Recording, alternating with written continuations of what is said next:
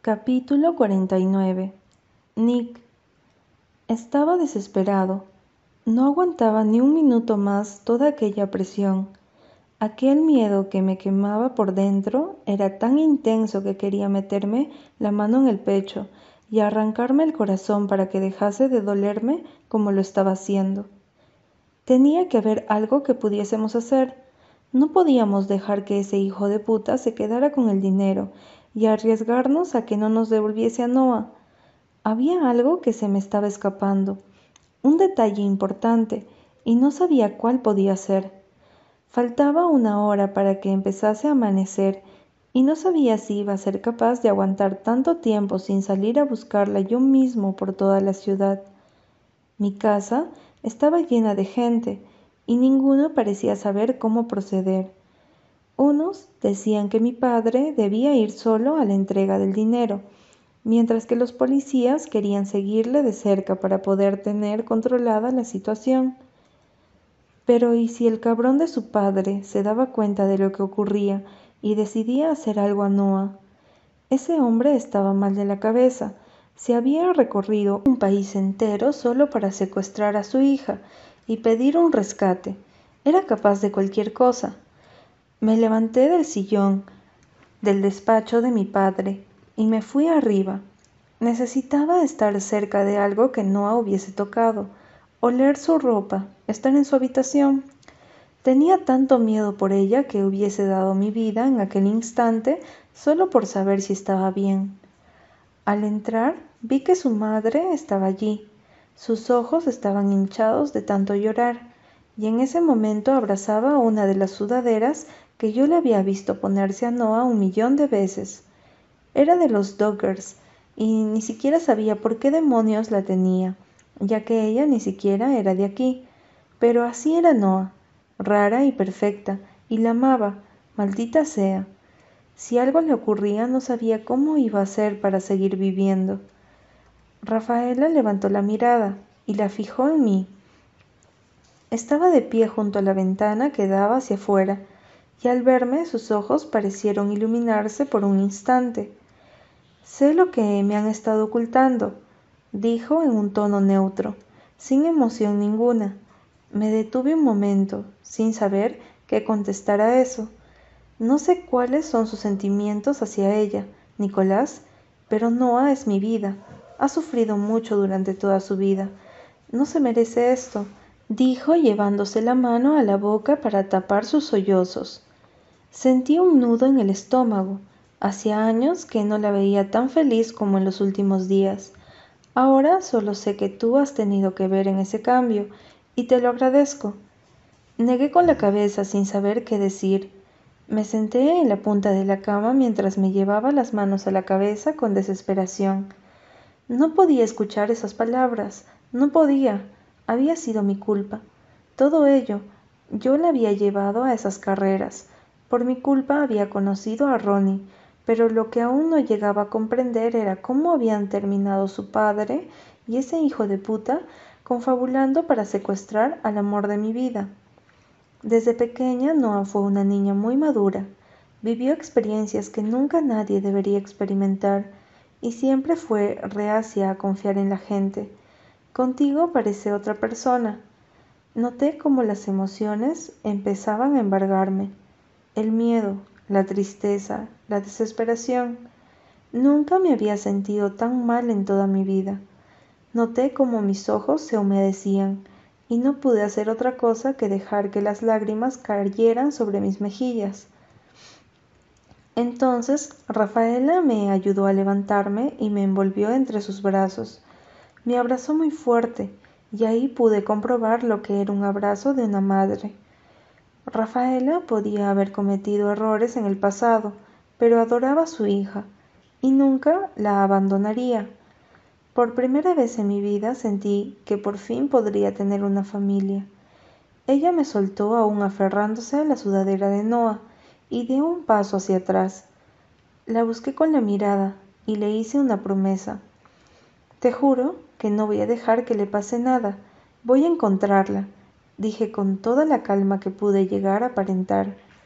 Ella me miró y asintió mientras que yo salía de la habitación y me metía en la mía. ¿Dónde estás, Noah? Empecé a caminar por la habitación, sin poder parar de pensar. No fue hasta que vi el coche en miniatura que me había regalado Noah por mi cumpleaños, hasta que no caí en la cuenta. Lo cogí con la mano fijándome en la inscripción. Siento lo del coche, de veras. Algún día te comprarás uno nuevo. Felicidades, Noah. Comprarme uno nuevo. Técnicamente ese coche aún era mío. Los papeles estaban a mi nombre y todo lo demás. Cuando lo comprendí, me quedé quieto un segundo sin podérmelo creer. Entonces giré sobre mis talones y bajé corriendo al despacho de mi padre. Él estaba sentado en un sillón hablando con los policías y con nuestros agentes de seguridad, Steve. Cuando lo vi, no pude evitar sentir una emoción en el pecho al comprender que si estaba en lo cierto íbamos a poder averiguar dónde estaba Noah. Papá, dije entrando en la habitación. Ambos se giraron hacia mí. Parecían cansados después de haber estado toda una noche despiertos, pero ambos estaban con la mente alerta y en tensión por cualquier cosa que pudiese pasar. ¿Qué ocurre? dijo mi padre. Creo que sé cómo podemos averiguar dónde la tienen, papá, dije rezando para no equivocarme. Ambos me miraron con atención. Hace aproximadamente un mes y medio perdí mi coche en una apuesta. El Ferrari negro que compré hace dos años, dije, y mi padre me miró con el ceño fruncido. ¿Quieres que me preocupe ahora por tus idioteces, Nicolás? contestó enfadado. Le ignoré. El coche se lo llevó Ronnie, dije mirando a Steve cuando seguía hablando. El Ferrari tiene un chip de seguimiento que puso el seguro cuando lo compramos si llegamos al coche, se hizo el silencio durante unos instantes, llegamos a Noah, dijo Steve un segundo después. Capítulo 50 Noah Me dolía todo el cuerpo al haber estado tendida de la misma manera desde que había llegado hacia ya no sé cuántas horas. Me había dormido a ratos, pero los nervios no me dejaban perder la conciencia por más de unos cuantos minutos. No sabía qué es lo que iba a ocurrir, pero necesitaba urgentemente salir de allí.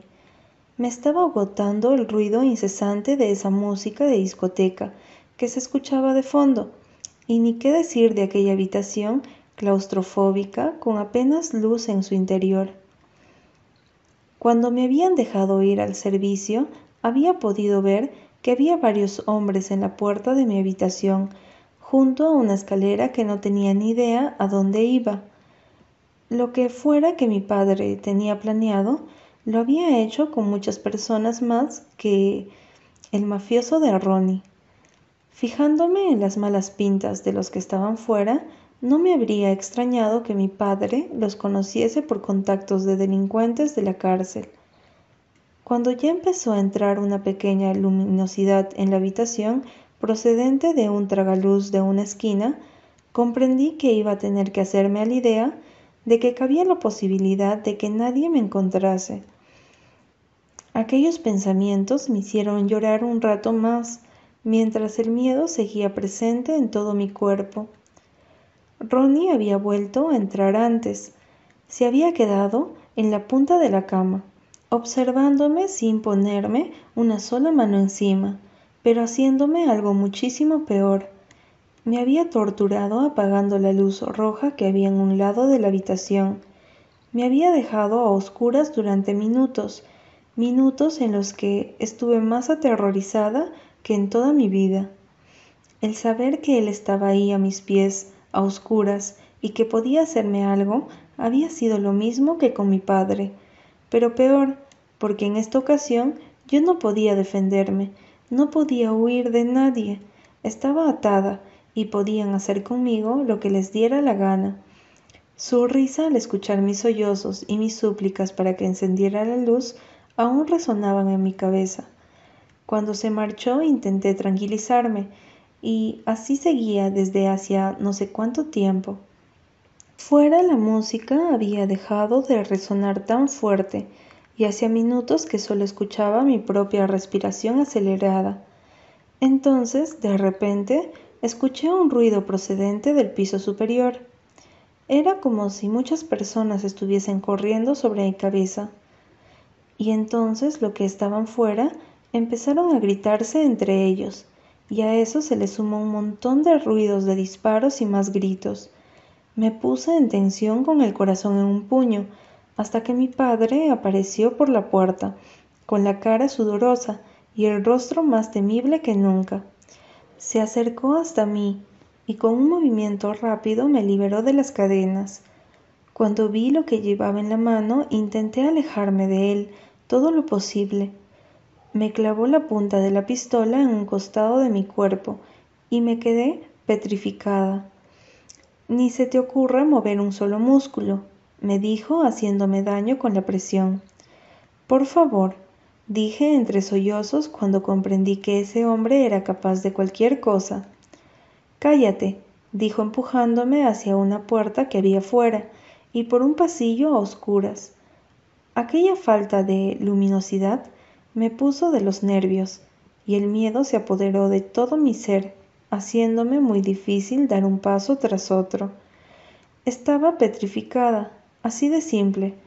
Ese hombre del demonio podía hacer lo que le diera la gana conmigo, que yo apenas podría defenderme. Me siguió empujando por ese pasillo hasta que llegamos a otra puerta. Escuché a personas a lo lejos y oí como alguien gritaba Policía. Mis esperanzas dieron un vuelco. Dios mío, me habían encontrado. La luz me dio de lleno en los ojos cuando mi padre me empujó por esa puerta, saliendo a un aparcamiento abandonado al aire libre. Lo que él nos esperaba eran los por lo menos veinte policías que habían allí controlando la zona y apuntando hacia nosotros. Mi padre me empujó contra su pecho y me apuntó con la pistola. Suelta el arma, gritaron por un megáfono.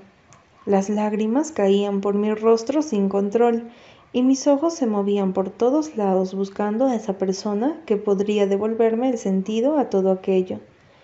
Si yo caigo, tú también lo harás, pequeña, me dijo mi padre al oído.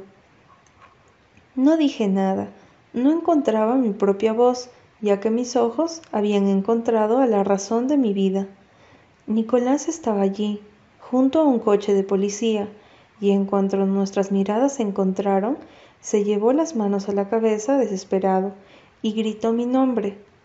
A su lado estaba mi madre y William, y lo único que supe con certeza en ese momento era que quería estar con aquellas personas el resto de mi vida. Eran mi familia, y ahora por fin lo comprendía, ahora después de haber visto lo que mi padre era capaz de hacer. Esa pequeña parte de mi ser que se culpaba por haber metido en la cárcel a mi padre había desaparecido por fin. Ese no era mi padre, nunca lo sería, y no lo necesitaba. Ya tenía un hombre en mi vida que me quería por encima de todas las cosas, y ya era hora que quererle a él también como se merecía. Suelte el arma y ponga las manos sobre la cabeza, gritó otro policía por encima de los gritos de los demás. Por favor, déjame ir, dije en un susurro entrecortado. No quería morir, no quería hacerlo de aquella forma. Aún me quedaban miles de cosas por vivir, y sobre todo que compartir con la persona de la que estaba enamorada. Entonces ocurrió algo. Todo fue muy rápido. Mi padre dijo que no con la cabeza. Su arma hizo un clic agudo y me presionó más fuerte, a lo alto de la cabeza. Iba a dispararme. Mi padre iba a matarme y yo no podía hacer nada para evitarlo. Un estallido me hizo cerrar los ojos con fuerza, esperando un dolor que no llegó. Los brazos fuertes que me habían estado sosteniendo me soltaron y sentí como alguien caía a mi lado. Miré hacia mi derecha y lo vi todo rojo. La sangre manchaba el suelo junto al cuerpo sin vida del hombre que me había dado la vida. Lo primero que hice fue girarme y echar a correr. No sé hacia dónde exactamente estaba yendo. Mi mente estaba como un trance en blanco sin pensar absolutamente nada, salvo correr y correr. Lo hice hasta que mi cuerpo chocó contra algo sólido. Unos brazos me estrecharon con fuerza y solo pude sentir la familiaridad de un cuerpo conocido y un olor reconfortante que me tranquilizó.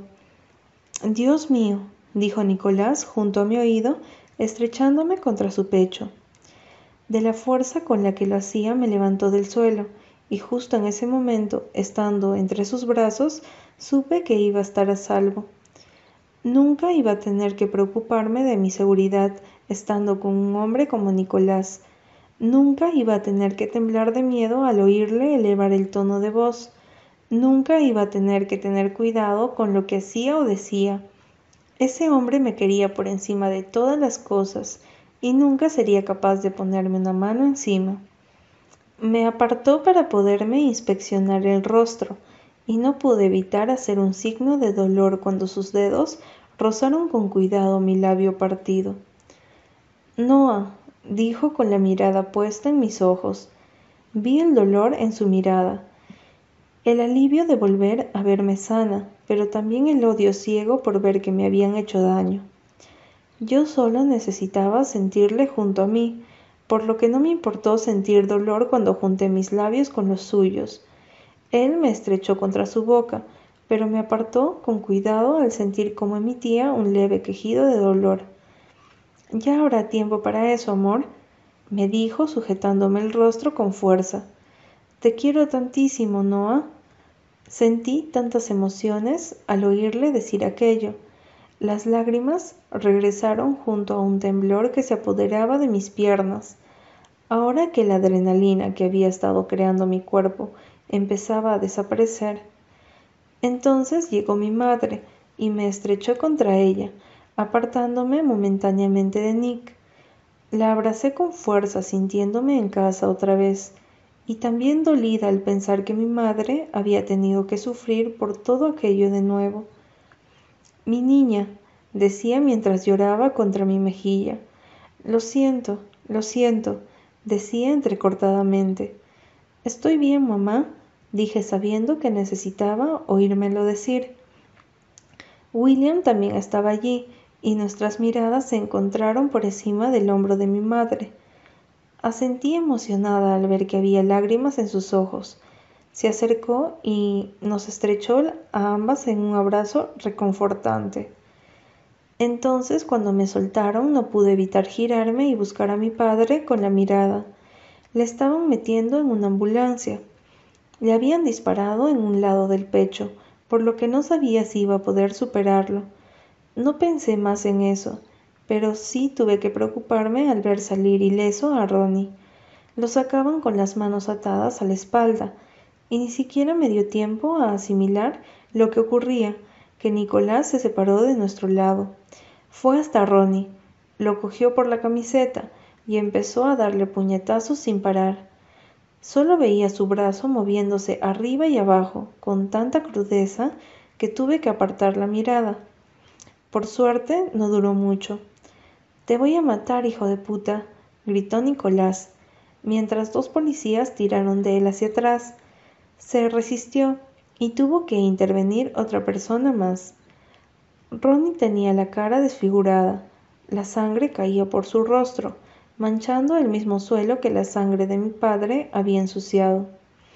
Mi corazón empezó a latir a mil por hora, y me solté del brazo de mi madre y fui corriendo hacia donde estaba Nick. Me tiré a sus brazos en cuanto vi que tenía los ojos rojos e hinchados. Él había sufrido tanto como yo con toda aquella experiencia, y necesitaba tenerle cerca para poder recomponerme y unir los pedazos que mi padre había roto con sus actos. Por favor, para, le dije sintiendo como su cuerpo temblaba junto al mío. Quiero matarle, Noah, me dijo enterrando su boca en mi pelo. Lo sé, pero ahora te necesito a mi lado, le dije mientras una sensación extraña se apoderaba de mí. No sé si de agotamiento o en respuesta a todo lo que había vivido en las últimas horas, pero de repente no tuve más fuerzas para seguir con todo eso. Me aferré a su camiseta cuando mis piernas fallaron y cerré los ojos dejándome llevar por la dulce tranquilidad de la inconsciencia